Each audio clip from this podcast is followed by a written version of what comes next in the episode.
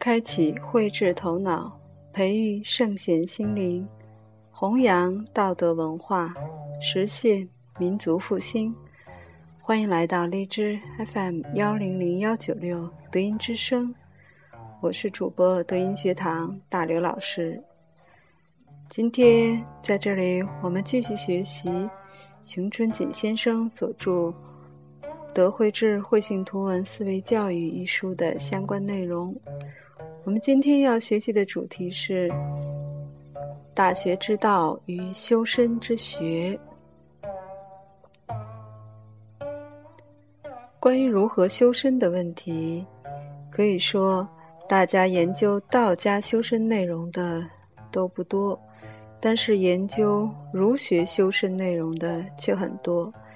那么现在我们来看一看“大学之道”与“修身之学”。这个“大学之道”和“修身之学”之间的关系，实际上由于《大学》这篇文章在历史上已经找不到原著作者了，《大学》是西汉儒学修编古籍，而将其编入。小代《礼记》中了，原作者已不可考。但是，《大学》是不是儒家的著作呢？我们分析一下就知道了。《大学》原作者虽然已不可考，但是从七三年湖南马王堆汉墓出土的帛书中，却可以发现，《黄帝四经》中。可以看见大量跟大学内容比较吻合的文意和字义，都包含在里边。这也说明，大学理论来源还是来自古代黄学系统。而且，老子《得道经》中在论述这个“大”字的时候，也非常明确、明晰地点明了这个“大”字就是道。大学在汉代，为了适应皇帝所喜欢的“罢黜百家，独尊儒术”这样一个定位格局的情况下，进行了修订，就把它划归到儒学的领域去了。这并没有什么差错，而且对大学还是一个很好的保留。幸亏当时没有把它清除掉，而是作为儒学的一个重要支柱，把它确定下来了。而且，这篇《大学》在宋代的时候，经过双城鼎立的遵从，就把它拱显出来，并且进入了社会教育领域的主流地位。南宋的朱熹还对《大学》进行了编辑，以致使《大学》就与《中庸》《论语》《孟子》并称四书。那么，《大学》到底对后世？起了什么样的作用呢？其实既有好的推动作用，也有不足的作用。我们先在大学的定名上看一看。定名在中国是挺有意义的。中国的文字是变化万千，变迁太大了。原来在两千五百年前。这个“大”字，基本上儒学和道学通用，都认为它是道的化身，是道的一个名，是道的一个字。结果到后来就开始分家了，编辑中把道家的这个“大”字上面加上一点，变成“太”字，用所有的“太”字来表示道学的内容。而把大字的内容基本上都划归到儒学当中去了，有这样一个分离的过程。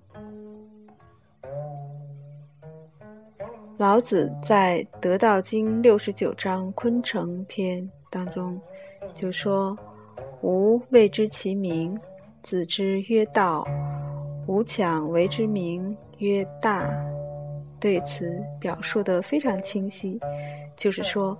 那个虚无的灵，那个处在虚当中、处在最高境界当中的那个无形却又有质的物质，在最高层次，它就是自知曰道，强名曰大。大字是对道的强名，因此，大学其实就是道学。要掌握这个大，进行学习，进行实践，就称之为大学。而且程子也讲过，大学，孔氏之遗书，而初学入德之门也。这个理解就离原著并不太远，也就是说。大学是一本教人怎样修习道德的入门著作，是引领人们修养德性、复归于道的理论和方法。大学之道，在明明德，在亲民，在止于至善。知止而后有定，定而后能静，静而后能安。安而后能虑，虑而后能得。物有本末，事有终始。知所先后，则近道矣。古之欲明明德于天下者，先治其国；欲治其国者，先齐其家；欲齐其家者，先修其身。欲修其身者，先正其心；欲正其心者，先诚其意；欲诚其意者，先治其知。治之在格物，物格而后知至，知至而后意诚，意诚而后心正，心正而后身修，身修而后家齐。家齐而后国治，国治而后天下平。自天子以至于庶人，一是皆以修身为本。其本乱而末治者，疲矣。其所厚者薄，而其所薄者厚，谓之有也。从这个古版原文，我们可以看出，大学之道在明明德，在亲民，在止于至善。这一段大家可能都读过吧？现在我们先把它浏览一遍，有一个印象后再来分析。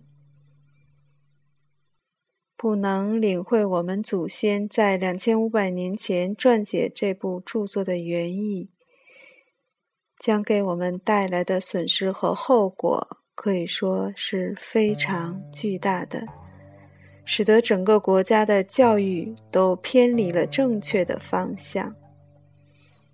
特别是在明代，在明成祖时期。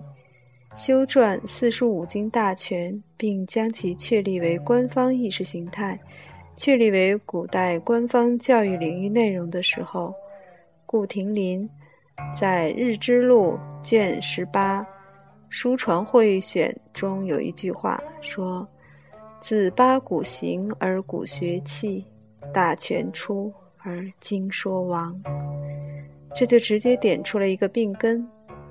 我们国家在历史上，在民族教育的问题上，犯了一个大错误。这个大错误就是八股行而古学弃，大全出而经说亡。这也就是整个社会的科学创造完全走入了低谷僵化的时期。因为无论是《道德经》还是《得道经》。和四书五经的本意，在他们那种僵化的阐释下，其精神完全被曲解了，完全背离了不离道德的这样一个宗旨。很多东西也被阉割了，离开了道德的宗旨，逐步的演化成为为私、为欲、为我所用，为封建统治王朝所用。就像大学之道在明明德，首先第一个前提就是要明明德，如果说不明不能达到明明德，那就没有办法展开后边的内容。改良儒学，我们称之为改良儒学，因为孔子无疑是儒学的正宗，但是他的学说并没有真正完整的继承下来，这是中国古代文化的一个创伤。孔子当年五次问道于老子后。不离于道和德，提出志于道、居于德、依于仁、游于义的教育和学习实践方法是比较完整的教育系统。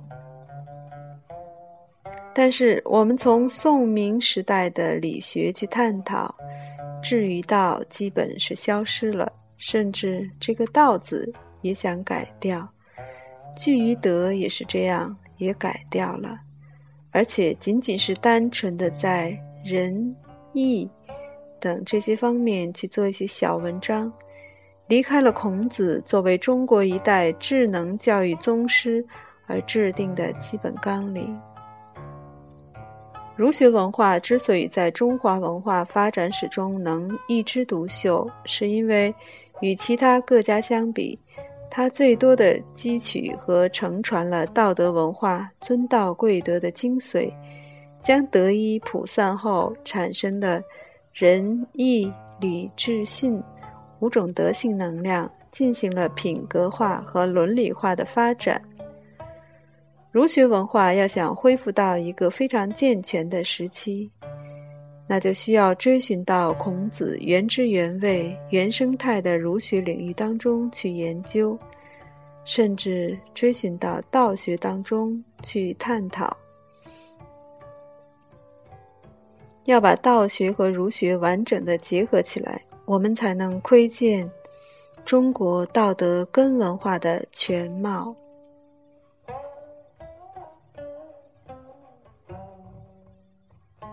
好。今天我们的学习就到这里。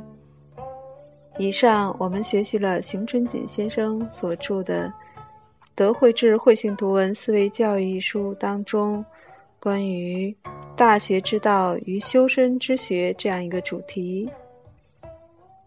感恩您的收听，感恩熊春锦老师的精彩阐释和完美解读。我们下次再见。